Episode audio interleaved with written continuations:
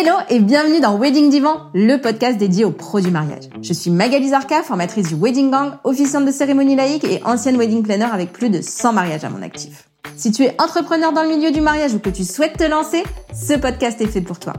Comment réussir, comment se démarquer et surtout comment durer dans le mariage? Autant de questions auxquelles nous répondrons ici via des interviews sans tabou de prestataires de mariage ou qui peuvent t'aider à améliorer ton business. On y abordera leur parcours, leurs réussites et leurs erreurs aussi parfois.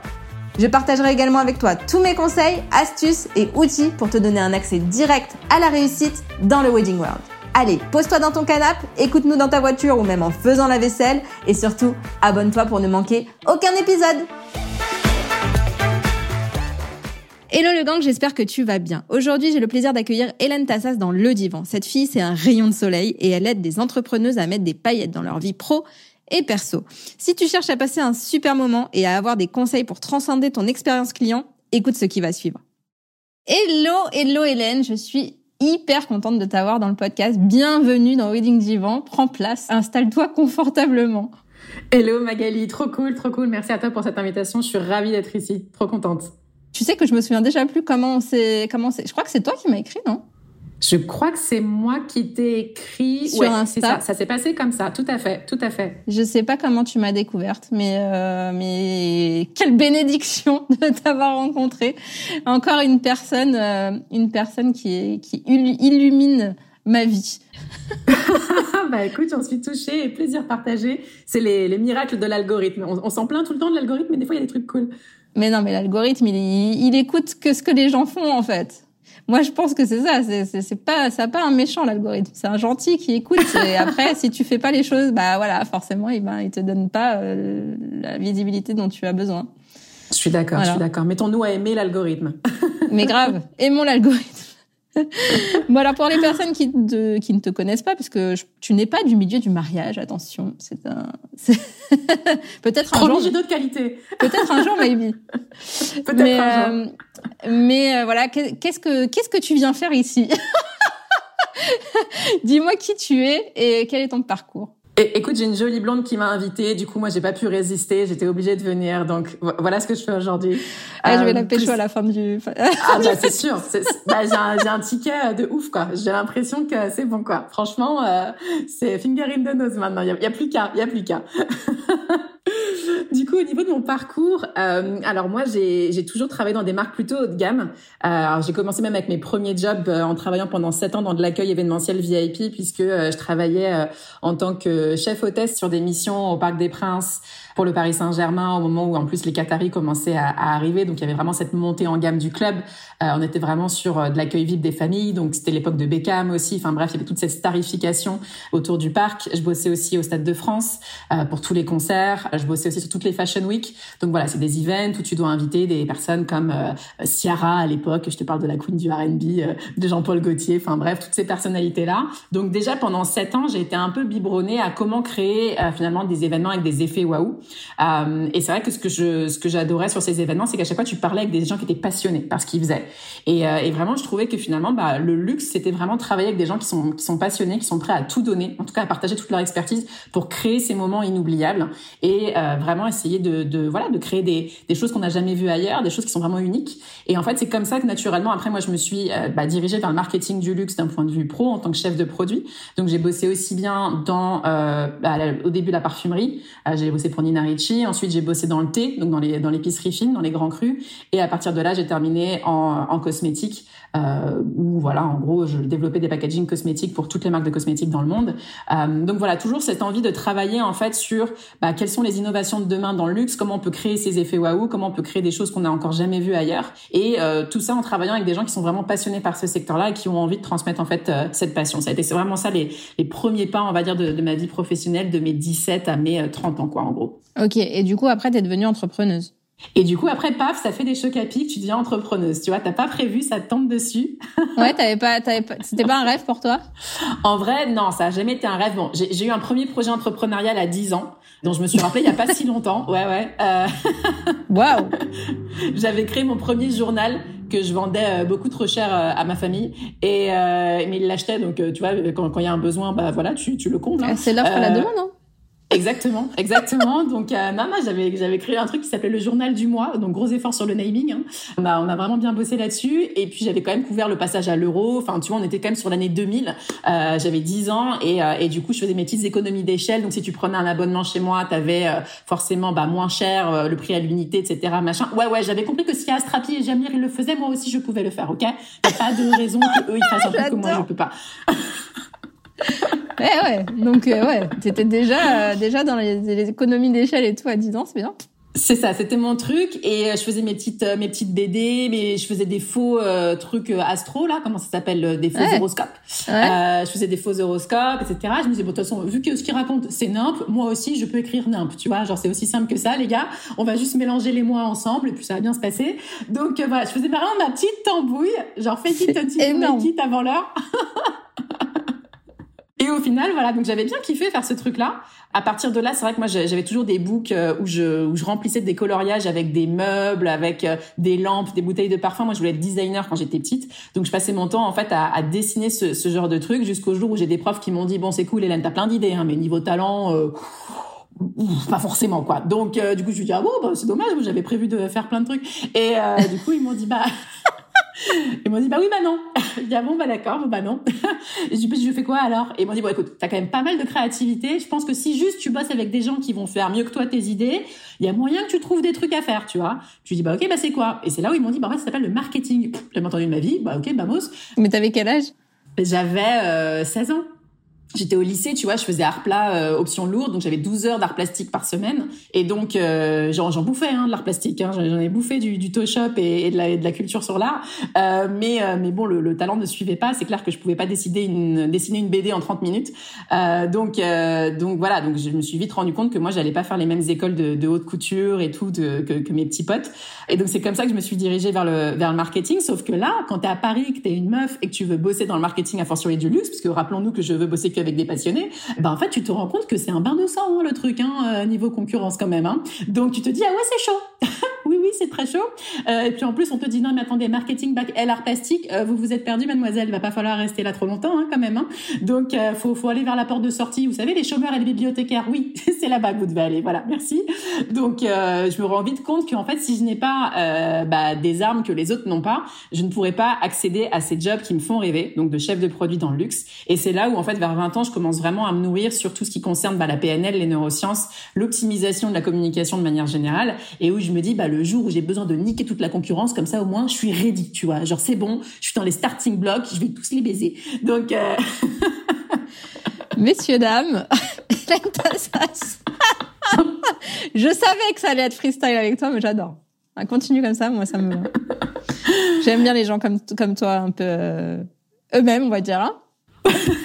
C'est ça. Mais du coup, j'ai tellement, enfin, en fait, tu sais, c'est, je fais partie de cette typologie de personnes où plus on te dit non, plus tu te dis, tu sais quoi, bah, vas-y, continue. Et dis, dis, dis, on va y arriver. Et donc, au final, vu que j'avais que des noms, bah, forcément, j'avais une rage qui était genre au top, tu vois. Et, euh, et du coup, je me suis dit, bah, je vais juste, en fait, bah, appliquer tout ce que je lis dans tous ces fameux bouquins. Et au final, euh, je, je vais voir ce qui marche, en fait, en crash testant tout ce que je lis. Du coup, à ce moment-là, en fait, je fais 150 entretiens juste pour crash tester, bah, toutes ces techniques que je lis, euh, notamment en PNL, et voir à partir de là, bah, quelle est la liste, finalement, de conseils que je vais pouvoir réutiliser et optimiser. Mais attends, 150 entretiens? Ouais, bon, hein, sur plusieurs années. Hein. Ah oui. Oui, parce que sinon je dors plus. Mais juste pour, juste pour savoir ce qui fonctionne, il y en a pas un qui a marché dans les 150 ah si si, alors si si, bah bien bien sûr. Le but il n'était pas d'avoir 150 échecs. Le but il était de se dire à chaque fois de euh, analyser a posteriori bah, comment je me suis sentie, quelles sont les questions où je me suis sentie encore peut-être un peu euh, euh, fragile, tu vois, quelles sont les choses que je dois aller bosser et quelles sont les techniques finalement que j'ai réussi à optimiser par rapport à tout ça. Mais en fait, du coup, sur les 150, en fait, à chaque fois que, enfin, t'as dit non, finalement, t'as dit non toi? Ouais, je disais non, bien sûr, je disais non, ouais, ouais. Bah, des fois j'étais prise, des fois j'étais pas prise. Non, c'était juste pour savoir ce qui fonctionnait. Laissez-moi tranquille. C'est clair. Je, m'excuse, je m'excuse auprès de tous les RH qui ont perdu leur temps avec moi, mais c'était juste pour euh, moi en fait. C'était juste pour que puis je puisse euh, optimiser mes techniques. Euh, mais c'est un peu comme les JO, tu vois. Tu peux pas espérer avoir la médaille d'or si tu te ramènes à l'entraînement euh, la veille de la compète, quoi. Donc je m'étais dit, bah euh, clairement, moi j'ai envie d'avoir la médaille d'or et le jour où, en tout cas, la compétition qui, qui m'anime vraiment va se présenter, j'ai envie d'être prête. Donc donc j'ai envie de, de, préparer ça et, et j'ai envie d'être d'être au top parce que je sais déjà que je pars avec un handicap par rapport aux autres qui ont fait ES, qui ont déjà bossé en marketing depuis trois ans au, au, lycée. moi, c'était pas mon option lourde et, et, je savais très bien que ça allait me, me fragiliser. Donc il fallait vraiment que j'arrive à combler ça avec bah, deux fois plus de, travail que les autres, en fait, tout simplement. Et j'étais prête à payer ce prix-là. Donc, euh, donc c'est comme ça que je me suis, je me suis spécialisée là-dedans. Et, et au final, je me suis rendu compte finalement que bah, ces conseils, je pouvais les donner déjà dans ma famille. Donc, euh, je les ai donnés à mes petits cousins et petites cousines qui faisaient aussi des écoles de commerce. Et ils me disaient, mais c'est génial, j'ai eu mon stage grâce à toi, etc. Et moi, j'étais en mode, bah oui, je sais, les gars, j'ai un peu essuyé les plâtres pour vous. Donc maintenant, euh, enjoy. Et c'est là où ils m'ont dit, eux, non, mais en fait, t'as juste pas compris. Là, t'as un, un tapis rouge. Il y a des millions de personnes qui ont besoin d'avoir ces conseils-là. Ne les garde pas uniquement dans la famille. Il faut que ça sorte. Et moi, j'étais vraiment en mode, c'est pour ça que je dis que l'entrepreneuriat, ça m'est tombé dessus. J'étais vraiment en mode, mais qui d'autre, à part moi et vous, ça peut intéresser. Et, je l'ai fait, encore une fois, dans un but purement égoïste. À la base, toute cette recherche-là, il y avait vraiment pas du tout euh, cette envie de devoir le l'étendre, que ce soit dans un bouquin, dans une formation ou peu importe. Et donc, du coup, euh, le but, il était vraiment de, voilà, de, de, de faire ça pour, euh, pour optimiser euh, ma vie pro et, rien d'autre. Et en fait, à ce moment-là, je me suis dit, bah, je vais peut-être contacter juste un prof que j'avais eu dans le passé pour lui dire si ça l'intéresserait que je donne un, cours en tant qu'alumni dans, dans mon école et, et, on verra bien ce qu'il me répond. Et en fait, j'ai eu un prof qui a été hyper cool à ce moment-là, qui m'a, qui m'a dit, bah, écoute, crash test, soit il t'envoie des boulettes de papier à la fin du cours et tu reviendras jamais, soit ils t'applaudiront et potentiellement on te rappelle. Et j'ai dit, bah, ok, ça marche. je vais prendre une demi après off et puis, puis je vais voir on va rigoler. Et c'est comme ça que ça a commencé en fait, tout simplement. Et donc là, ton rôle, c'est ça, c'est que c'est tu, fais toujours ça, de, conseiller les, gens sur euh, comment euh, faire leurs entretiens? Alors ça, c'était vraiment le tout début. C'est plus du tout le cas aujourd'hui. Euh, au début, je me suis vraiment concentrée sur deux faits comment aider les trentenaires à trouver leur voie et à décrocher le job de leur rêve. Ça a été le, premier step. À la suite de ça, j'avais toujours 80% de femmes en tant que clientes et elles ont commencé à me dire bah c'est cool, hein, j'ai le job de mes rêves, mais j'arrive toujours pas à lever la main en réunion si j'ai un mec un peu trop macho à côté de moi et que il me met un peu la pression et du coup c'est voilà c'est compliqué pour moi d'avoir ce genre de, de, discussion inconfortable avec mon boss, même avec mon père, avec mon mec. Et donc c'est là où j'ai complètement switché l'activité sur le leadership au féminin. Donc vraiment j'ai aidé des, des jeunes femmes à, à booster leurs compétences en, en, leadership. Et à partir de là, je commençais à être à nouveau dans ma zone de confort. Euh, moi le challenge c'est un peu ma raison de vivre je pense que tout le monde l'aura compris. Et donc non, je vois pas, de quoi tu parles. c'est pas du tout ce que tu veux dire. Euh, donc c'est trop facile, donc il faut changer. Exactement, c'était beaucoup trop simple. Et donc à ce moment-là, je me suis dit ok, finalement, euh, qu'est-ce que je sais faire? Et et, et, et, quels sont aussi les feedbacks que je reçois de mes clients. Et c'est vrai qu'à ce moment-là, ce que je voyais, c'est que dès que je faisais des, cadeaux à mes clientes, elles le partageaient en story. Et elles me disaient à chaque fois, waouh, c'est dingue, tu me fais des cadeaux que même mon mec, il penserait même pas à me faire. Et je leur disais, mais c'est normal, je t'écoute trois fois plus que ton mec, en fait. Donc c'est beaucoup plus simple pour moi, forcément, d'être précise dans ce que je peux t'offrir. Et c'est vrai qu'à chaque fois, elles me disaient, waouh, c'est dingue, j'ai jamais eu ça dans aucun autre accompagnement, cette, cette précision en termes justement bah, de, de surprise, d'expérience. Et, euh, et je me suis rendu compte que c'était quelque chose que moi, je faisais en tout cas de manière hyper fluide. Donc ça a été déjà une, première prise de conscience. La deuxième qui m'a fait conscientiser ce switch sur la dernière activité du coup que j'ai lancé, c'est euh, bah, un échange avec deux amis, deux potes mecs, qui en fait euh, la même semaine au mois de mars euh, m'ont dit tout simplement, bah, est-ce que tu peux m'aider pour impressionner une fille pour laquelle j'ai eu un, un vrai crush? j'ai pas envie de mettre un million sur la table, je veux juste pointer juste, je veux juste créer cet effet waouh en fait qui va bah, la marquer émotionnellement, qui va lui montrer à quel point bah, j'ai j'ai aimé les moments qu'on a passés ensemble et voir à partir de là bah, si on, passe à, à l'étape supérieure en termes de, de relation ou pas. Mais en tout cas, j'ai envie de, de lui donner le maximum que je peux pour créer cet effet waouh. Et les deux m'avaient dit, je sens que tu es la bonne personne pour ça. Donc ça, ça a été vraiment, euh, on va dire, le déclencheur parce que du coup, bah, j'ai aidé ces deux potes. Euh, la petite histoire, c'est que je l'ai vraiment fait en mode crash test euh, avec un petit Google Form en leur disant juste, bah vas-y, balance des infos sur sur Mademoiselle et puis si si je peux à ce moment-là avoir un peu une idée de, de qui elle est, je, je t'aiderai avec plaisir. C'est ce qui s'est passé. J'ai fait mon petit questionnaire, ils ont répondu aux questions. À partir de là, je leur ai fait juste six propales dans un PowerPoint avec des, des idées de cadeaux et en fait les les deux ont ont vraiment kiffé les idées. Ils ont chacun choisi une des options et en fait, ils m'ont envoyé un, un, message avec tout simplement bah, le retour des jeunes filles à ce moment-là. Et en fait, les deux filles étaient en mode, euh, mais t'es rentré dans ma tête ou quoi? J'ai jamais une personne qui m'a euh, offert un cadeau euh, aussi précis, aussi sur mesure pour moi. Comment t'as fait ça? Ça fait que quelques jours, quelques semaines à peine qu'on se connaît. Comment t'as réussi à faire un cadeau pareil? Et, et, les deux, du coup, mes deux amis m'ont dit, ok, en fait, si t'arrives à faire quelque chose comme ça avec des gens que t'as jamais vu de ta vie, c'est que vraiment il y a un truc et, et ce serait dommage de passer à côté. Donc, c'est comme ça que tout ça, ça a été conscientisé finalement. Et aujourd'hui, du coup, c'est cette nouvelle activité à laquelle je me, je me dédie en, en full time. Et du coup, euh, bah, finalement, j'allais dire, mais tu peux faire un, un, un carton dans le mariage avec, avec, avec des demandes en mariage comme ça, hein, en vrai. Exactement. Exactement, ouais. Ça peut être, euh, bah, ça peut être un super beau euh, projet, en tout cas, s'il y en a qui, qui ont des demandes là-dessus, avec plaisir pour en discuter, parce que de fait, c'est un moment qui reste gravé à jamais. Euh, moi, ce que j'aime, c'est aussi créer des moments dans des, dans des situations où tu t'y attends pas forcément, tu vois, ne pas forcément attendre Noël, la fête des pères, la fête des mères, la Saint-Valentin ou un anniversaire pour créer ce genre de choses. Mais bien sûr qu'un événement comme une demande en mariage, avec grand plaisir pour, pour voir comment on peut en, en faire un truc, un truc de dingue, quoi, un truc inoubliable. Mm, mm. Il y a un truc à faire, hein, finalement. tu vas peut-être être dans le mariage dans pas si longtemps. ok. Et du coup, euh, qu'est-ce que tu aimes le plus et qu'est-ce que tu aimes le moins dans ton métier? Alors, c'est vrai que je pense que les quand tu es entrepreneur, ton business au début c'est ton chouchou, tu vois, tu tombes amoureux un peu de ton business et, et cette flamme comme dans un couple, elle peut commencer justement à, à s'éteindre. T'as vu, j'essaie de faire des métaphores avec le mariage. Et, et je pense que déjà mon premier job à moi, c'est d'aider ces entrepreneurs à retomber amoureux de leur activité parce que très souvent tu lances tes offres et au bout de quelques semaines, quelques mois, tu es un peu dans ta zone de confort, ça ronronne, tu sais comment faire, tu connais les étapes, tu connais les, les, les interrogations que tes clients peuvent avoir au fil de l'eau et euh, finalement tu rentres dans une espèce de train-train que tu ne pensais jamais trouver en étant entrepreneur, tu vois, surtout si tu as connu le salariat avant. Et puis finalement, bah, tu te rends compte que, bah si, en fait, cette routine, elle existe aussi dans, dans l'entrepreneuriat. Et c'est là où tu commences un peu à perdre la flamme. Et qu'est-ce qui se passe quand tu perds la flamme? Bah, Tu as moins cette propension à surprendre tes clients parce que toi-même, tu commences à t'embêter euh, dans ton business. Et du coup, bah, ça se ressent, en fait, dans la livraison de tes offres. Et donc déjà, pour moi, le premier truc que je kiffe faire et, et qui est la première étape, c'est déjà de faire en sorte que ces entrepreneurs, ils retombent amoureux de leur activité. Ils se rappellent de pourquoi ils ont commencé à faire ça. Qu'est-ce qui a fait qu'ils sont tombés dans cette espèce de zone de confort qui aujourd'hui bah, pourrit un petit peu finalement euh, leur quotidien parce que bon, euh, oui, ils vont bosser, ils ouvrent leur mail, ils répondent à leur MP, machin, ils font leur truc, mais sans grande conviction, tu vois, ils ont perdu un petit peu ce, ce fire qu'il y avait à l'intérieur au début.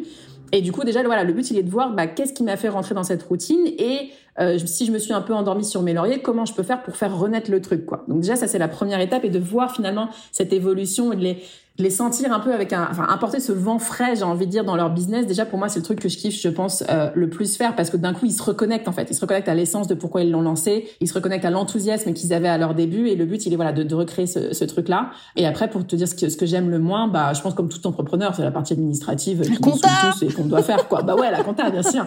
Bien sûr, c'est la compta, évidemment. Quoi d'autre? Évidemment. ok. Et si tu devais donner trois conseils à une personne qui se lance dans le mariage pour euh, transcender, on a choisi ce mot toutes les deux, transcender son expérience client, mais quel ce serait?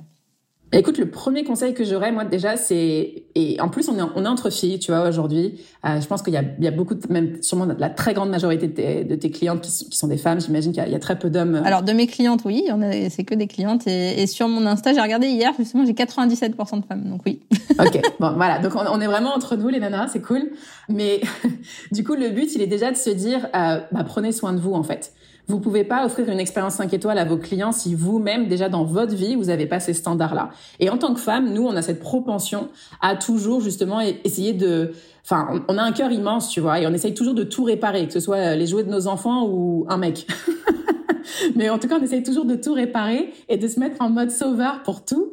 Et ça, ça nous prend énormément de charge mentale, ça nous prend énormément de bande passante. Et donc, en fait, le truc, c'est déjà de se dire, bah voilà, si j'ai envie d'avoir des clients que je vais faire kiffer, il faut déjà que moi-même je me fasse kiffer dans ma life. Et c'est cette expression que moi j'utilise de mettre des paillettes dans sa vie, c'est que si tu veux en mettre dans la vie de tes clients, bah déjà comment t'en mets dans la tienne, tu vois? Mais si déjà t'es en apnée, t'es en mode avion dans ta life, que t'as mis tous tes loisirs de côté parce que tu dis non mais attends j'ai déjà mon môme, j'ai déjà mon mec, j'ai déjà euh, mon business, comment tu veux que je rajoute un cours de pilates? Bah si, c'est justement le truc que t'as le moins, euh, comment dire, la possibilité de rajouter dans ton dans ton business et dans ta life qui va faire que tu vas être épanoui. Donc rajoute-le, le foutu cours de pilates ou le cours de cuisine ou le cours de langue si t'as envie d'apprendre l'italien ou que sais-je. Mais vraiment c'est ce truc qui va te remplir en tant que femme, en tant qu'être humain, qui va te continuer de te faire progresser dans une autre sphère que juste le business et la famille. C'est le truc qui justement te permet bah, de nourrir ton estime de toi-même, de te prouver que tu peux continuer à progresser aussi à côté. Et c'est vraiment la première étape. Et je le mets en premier parce que justement c'est quelque chose qu'on oublie beaucoup trop rapidement.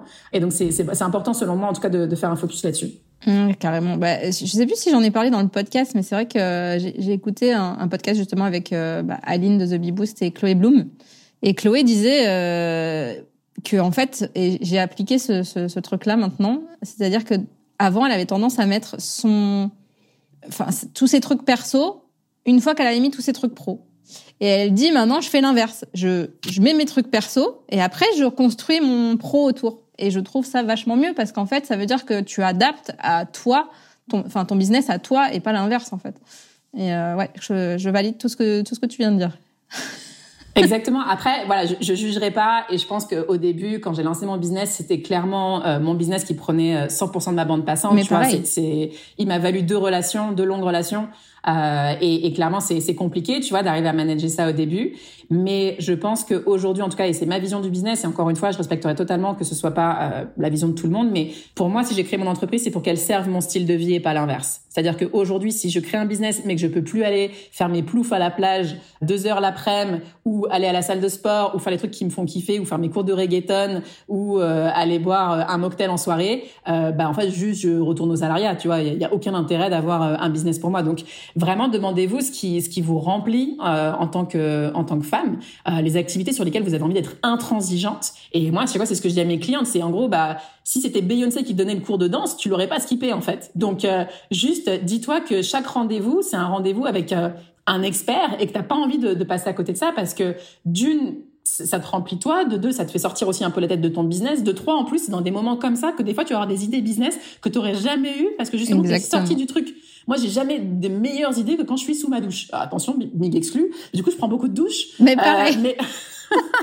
ou alors quand je vais me coucher ou la nuit, des fois je me réveille, je me dis attends tiens ça c'est vachement bien. C'est ça. Donc je le note pour le coup parce que sinon je vais je vais pas m'en souvenir, mais voilà je me rendors plus facilement après du coup. Exactement. c'est jamais des moments où tu vas te mettre devant ton ordi, devant Word, en te disant, allez, de 14 à 16, je brainstorm. Je réfléchis. Mais n'importe quoi. c'est ça. On n'a pas un truc on-off, tu vois, genre le truc il est pas possible. Donc fais des trucs dans, où tu es dans des moments de justement de off de ton cerveau, va courir, va juste marcher, tu vois, euh, fais une promenade, etc. Prends juste tes clés avec toi et éventuellement un papier, un stylo pour pas avoir de distraction autre avec le, téléphone. C'est ça qui est terrible, c'est que tu commences sur les réseaux, c'est fini. Enfin, tu, tu, tu, peux pas rester deux minutes sur Insta, tu sais ou deux heures ou rien. Donc euh, au final, il faut avoir énormément d'autodiscipline à ce niveau-là, mais mais vraiment l'idée c'est de se dire voilà, essayer de, de, cultiver des moments où justement bah, je suis pas dans le boulot et et où je sers à rien typiquement. Ça, c'est un gros truc aussi. Nous, les femmes, on a du mal à rien faire parce qu'on s'autoflagelle tout de suite en se disant juste, bah, là, je suis juste un microbe dans l'univers. Mais écoute, c'est bien d'être un microbe dans l'univers et de servir à rien de temps en temps parce que, parce que c'est là où tu rentres dans l'être et pas dans le faire et c'est là où tu, où tu passes sur l'estime et pas sur la confiance et, et c'est hyper important de le travailler. Voilà. tout à fait, tout à fait. Ok. Et le deuxième conseil, c'est quoi?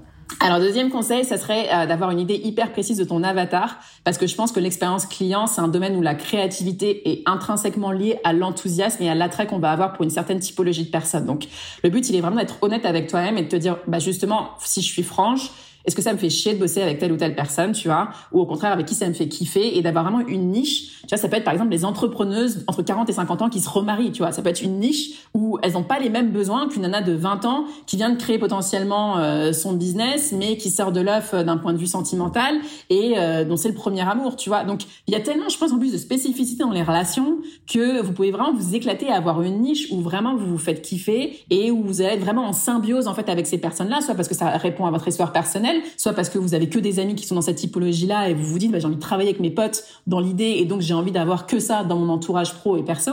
Mais vraiment avoir cette cette franchise et encore une fois ne pas avoir de jugement par rapport à ça, mais juste être très très au clair sur qui vous avez envie de servir parce que si vous avez j'ai n'importe quoi 50 ans et que vous voulez vous occuper que euh, de, petites nénettes qui ont 30 ans de moins que vous, potentiellement en termes d'expérience client, ce sera beaucoup plus compliqué pour vous de rentrer dans leur monde que euh, si vous parlez directement avec des gens qui consomment les mêmes choses que vous en fait tout simplement.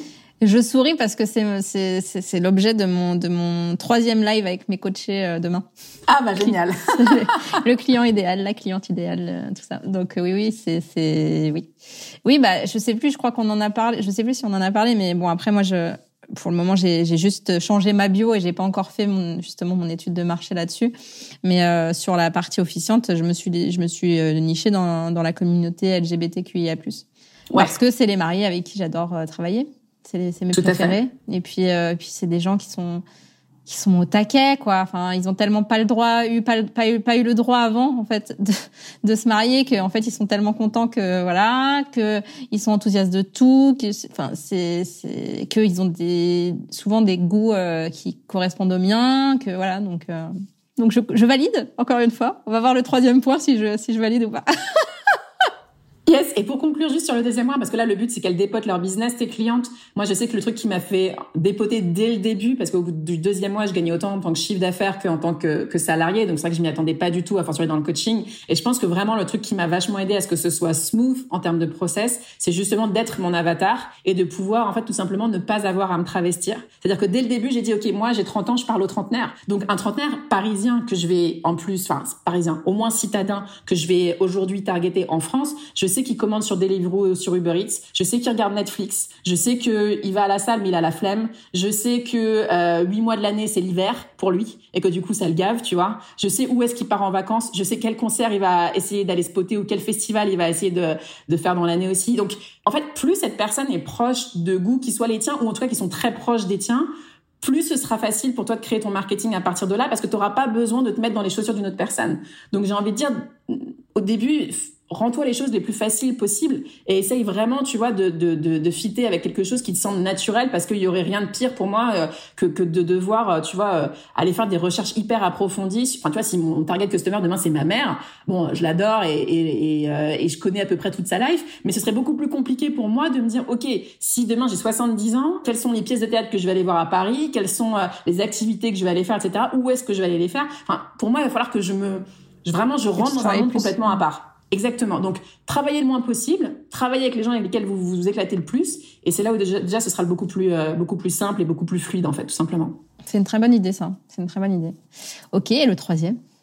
du coup, le troisième conseil, c'est d'être au clair sur les mots-clés qui vont caractériser ton expérience client pour pouvoir, à partir de là, justement, générer ces expériences. Ça veut dire quoi? Ça veut dire qu'un peu comme un ADN de marque, il faut que tu sois très au clair sur, bah voilà, mon expérience client, qu'est-ce que je veux qu'elle amène comme idée? Ça peut être euh, le sens de la famille, ça peut être le sens du service, ça peut être la générosité, l'esthétique, l'innovation. C'est quoi qui va caractériser finalement les expériences clients que je vais proposer à euh, justement euh, aux personnes qui vont venir me contacter Parce que j'ai envie justement d'être différenciante, j'ai envie de proposer quelque chose qui sera unique par rapport à mes concurrents mais du coup, il faut que ces mots-clés, bah, ils fit avec la personne que tu es. Si par exemple, je dis n'importe quoi, ton mot-clé, c'est, euh, euh, enfin, un de tes mots-clés, en tout cas, qui caractérise son expérience client, ça va être le extra mile, tu vois, c'est faire ça chaque fois ce petit plus, bah, potentiellement, euh, c'est parce que ça te fait kiffer de te dire que lors de leur lune de miel, ils vont recevoir une lettre de ta part sur leur lit de leur hôtel, tu vois. Si ça te fait kiffer de faire ce genre de truc, tu vois, par exemple, d'aller chaque fois au bout des choses, et eh bah, extra mile peut faire partie de tes mots-clés ADN d'expérience client. Mais il faut être vraiment très au clair, encore une fois, sur ta manière bah, d'avoir envie d'optimiser ce point-là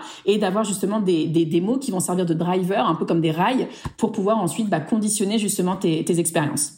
Est-ce que tu aurais d'autres exemples? Yes, je m'étais mis par exemple aussi, on se doute que euh, bah, les, les, moments des mariages, euh, alors je, je n'ai jamais vécu l'expérience moi-même, mais pour l'avoir vu chez mes amis, c'est des moments où tu as un max de stress, où tu as du mal à prendre de, des nouvelles de tes proches, et du coup, bah, par exemple, ça peut être, voilà, aujourd'hui, on va se, euh, envoyez-nous une petite note euh, WhatsApp, tu vois, un petit vocal, et nous, on se charge en fait bah, d'envoyer, par exemple, de vos nouvelles à telle et telle personne via une carte ou une, belle lettre, voilà, qu'on qu'on enverra de manière postale à vos invités pour leur dire justement bah, comment se déroule le mariage, tenir au courant vos, vos témoins, en gros avoir une approche hyper personnalisée, hyper personnalisée. Et en fait, le but, il est juste de décharger ton client en termes de logistique. Donc tu lui dis juste, bah, fais-moi une note vocale, moi je les retranscris à l'écrit, je les envoie. Depuis le début, j'ai les de toute façon les adresses postales des personnes qui seront là au mariage. Donc pour nous, c'est assez simple de le faire. Pareil, vous avez envie de remercier vos invités, on s'en charge. On sait déjà qui a euh, mis, euh, etc., machin, euh, telle somme pour l'organisation, etc., etc.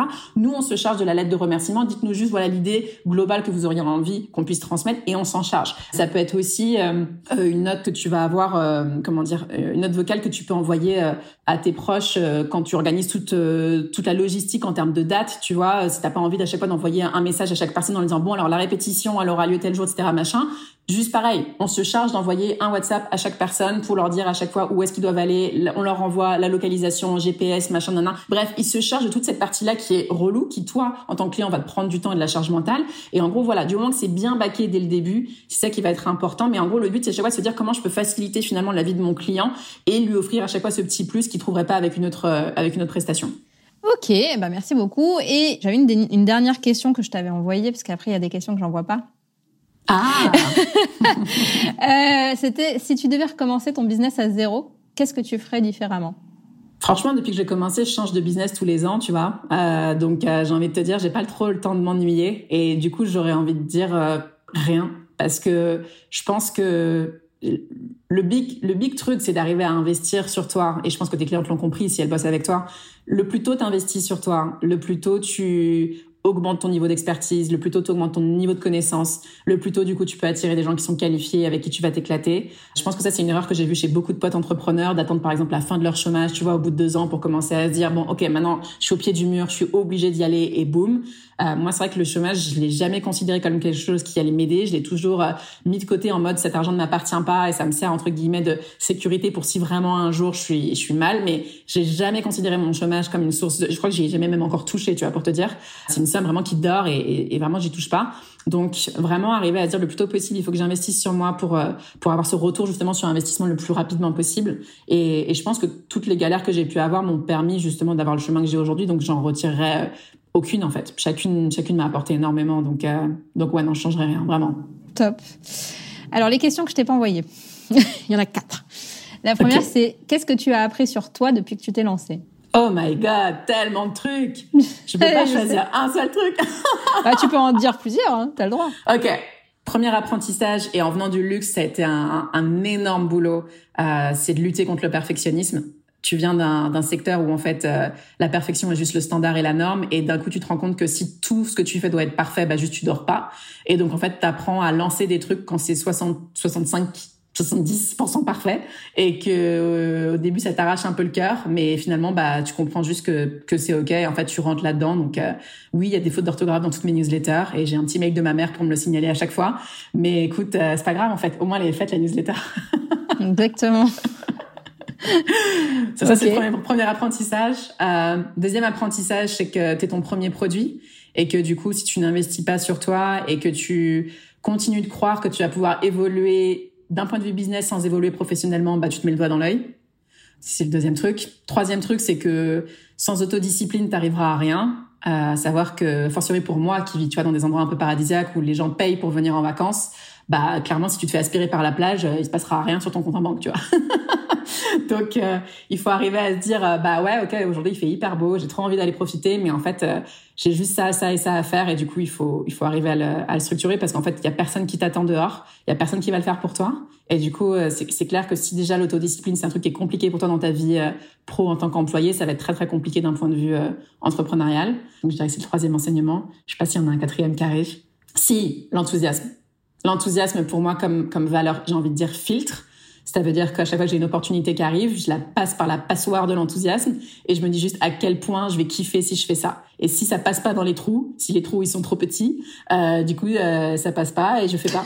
Et parce que comme je vous le disais, s'il n'y a pas d'enthousiasme, il n'y a pas de créativité pour moi. Il n'y a pas de créativité, je vais pas être inspirée, je vais voilà. Donc euh, bien sûr qu'au début tu acceptes des projets où t'as pas forcément l'enthousiasme de dingue que tu aurais imaginé parce qu'il faut juste à un moment donné manger. Mais si à un moment donné tu arrives à avoir le confort financier qui te permet d'arbitrer, franchement, utiliser l'enthousiasme comme filtre, je pense que c'est le truc qui te fait tenir dans le marathon que représente l'entrepreneuriat sur la durée. Sinon tu t'essouffles et c'est mort. C'est clair. C'est clair. Un conseil d'entrepreneur qu'on t'a donné et qui te servira toute ta vie? Ce qui a fait que ton business a marché jusque-là est en train de créer le plafond de verre qui fait qu'il bloque en ce moment. ok. Donc toujours se renouveler, quoi. Ouais, toujours se renouveler. Et moi, c'est vrai que j'ai commencé par Instagram. Je me suis dit, OK, toute ma vie, je vais avoir des clients grâce à Instagram. Et en fait, tu te rends compte que bah, Instagram, déjà, ça t'appartient pas que du jour au lendemain, on peut te pirater ton compte, ce qui m'est en plus déjà arrivé, et que du coup, potentiellement, tu peux perdre toute ta database. Donc, du coup, euh, ça a été une grosse leçon pour me dire, bah non, il faut que j'ai une newsletter, tu vois, il faut que, que je fasse d'autres trucs, que j'aille sur des salons, que je fasse du networking, enfin bref, plein, plein d'autres trucs, de la pub Facebook, enfin bref, j'ai tout fait. On en a déjà parlé de ça, c'est pas forcément... Hein c'est clair. Non, mais j'ai eu besoin de tester pour apprendre, tu vois, et pour voir ce que ça donnait. Et, euh, et l'idée, c'est juste de se dire que, que oui, en fait, enfin tu, tu as toujours un... mais c'est un peu comme le vélo tu vois t'apprends avec les quatre roues mais tu, tu, tu te dis je vais pas rester avec les quatre roues toute ma life tu vois il y a un moment donné il faut que j'évolue et, euh, et, et c'est ça qui fait que tu, que tu grandis et, et voilà. Donc euh, ouais je pense que c'est un conseil qui m'a pas mal euh, il y en avait un autre putain il me revient plus. Ah si. Bon c'est pas un conseil d'entrepreneur c'est un conseil que, qui vient d'un bouquin mais c'est qui es-tu pour priver le monde de ta lumière? Je crois que ça vient de l'alchimiste et en gros, c'est ce truc de, ouais, ça fait hyper cliché putaclic. Hein. Ouais, je sais, euh, je sais, je sais. Regarde pas comme ça, je sais. Euh... non, mais c'est, c'est beau. Parce que, en fait, c'est une phrase que tu dois te dire. Si, alors, si dans la team, là, il y en a qui nous suivent, qui ont le syndrome de l'imposteur, moi, je pense que c'est la phrase qui m'a permis, entre guillemets, de ne jamais l'avoir. Parce que je me suis toujours dit, à partir du moment où tu aides une personne, même si ta newsletter, elle est ouverte par une personne et que cette personne, elle clique, ta mission, gagné, job quoi. is done. Ouais, ta Mm. mission est faite, tu vois. T'as as aidé une personne, c'est génial, tu vois. On est, on est tellement de, de, de gens en galère dans certaines problématiques. À fortiori, vous, vous solutionnez un problème en plus qui est, enfin, je veux dire, c'est un moment qui est inoubliable dans une vie. Donc, si vous avez déjà une personne qui se dit, waouh, elle m'a tellement aidé pour mon mariage, mais c'est juste incroyable. Donc, euh, donc, se dire juste que chacun représente une, un petit coup de pouce pour quelqu'un et se dire juste, bah voilà, c'est pour ça que tu te lèves le matin, en fait. C'est pour donner ce petit coup de pouce et, et, et le faire. Grave. Qu'est-ce que tu aimes que tes clients retiennent de toi? Qu'ils ont eu des résultats de dingue tout en s'amusant. Et qu'est-ce que tu aimerais qu'on retienne de toi dans la vie? Euh, la même chose. Je pense que le fun est tellement ancré en moi. Je me dis juste, enfin, j'ai la chance, et je pense que c'est ce qui a drivé toute ma carrière entrepreneuriale, c'est cette idée de si tout devait s'arrêter demain, j'ai envie d'avoir aucun regret. Et j'ai créé toutes mes activités, toutes mes offres dans ce sentiment-là. Donc, je sais que j'ai pas une bucket list, tu vois, avec ah j'aimerais tellement aller, euh, je sais pas, en Australie ou je sais pas quoi. Non, je m'en fous en fait. J'estime que j'ai tout fait de ce que j'avais vraiment envie de faire et de ce qui était important pour moi à savoir avoir un impact dans la vie des gens et faire mon possible pour aider à ma mesure, en tout cas, selon mes valeurs, une certaine typologie de personnes. Donc maintenant, si tout devait s'arrêter demain, bah, pour moi, c'est bon. Enfin, je suis OK avec ça, tu vois. Maintenant, tout ce que je vis, c'est du bonus et je le prends comme ça. Ça veut pas dire que j'ai envie de mourir demain. Ça veut juste dire que tout ce que, on précise les choses, je n'ai pas de pensée suicidaire. Mais, euh, ce que je veux dire, c'est juste que tout ce que j'arrive à vivre aujourd'hui, maintenant, je le prends vraiment comme du bonus et, et comme vraiment avec, énormément de gratitude de me dire juste, euh, waouh, c'est trop cool que je sois assez en bonne santé et assez confortable financièrement pour pouvoir m'offrir toutes ces expériences-là, voir les gens que j'aime, passer du temps avec ma petite nièce qui, qui grandit à, à vitesse de l'éclair et, euh, et, et me faire des nouveaux amis, des nouvelles connaissances à chaque fois que je voyage, tu vois. Donc, euh, finalement, je me dis juste, si t'arrives à être dans ce mindset-là, euh, pff, t'as tout gagné, quoi. Donc, euh, je sais plus ce qu'était la question exactement. Qu'est-ce que tu aimerais qu'on qu'on retienne de toi dans la vie? Ok, bah elle a su, elle a su kiffer et, et s'offrir une, une vie qui était euh, qui a été remplie de de, de choses euh, qui lui ont fait plaisir, qui l'ont enthousiasmé. Euh, Merci beaucoup Hélène. C'était un plaisir de parler avec toi encore une fois. Plaisir partagé, plaisir à partagé. Merci à toi. À très vite. Si tu as écouté cet épisode jusqu'au bout, j'imagine que c'est parce que tu l'as apprécié. Alors partage-le et parle-en autour de toi pour m'aider à le faire connaître. Pour soutenir ce projet, tu peux aussi me laisser un avis sur Apple Podcast ou Spotify. Ça me fera super plaisir de te lire. Et si tu veux échanger en direct avec moi, rejoins-moi sur mon compte Instagram, le Wedding Gang. Je te dis à très vite pour un prochain épisode.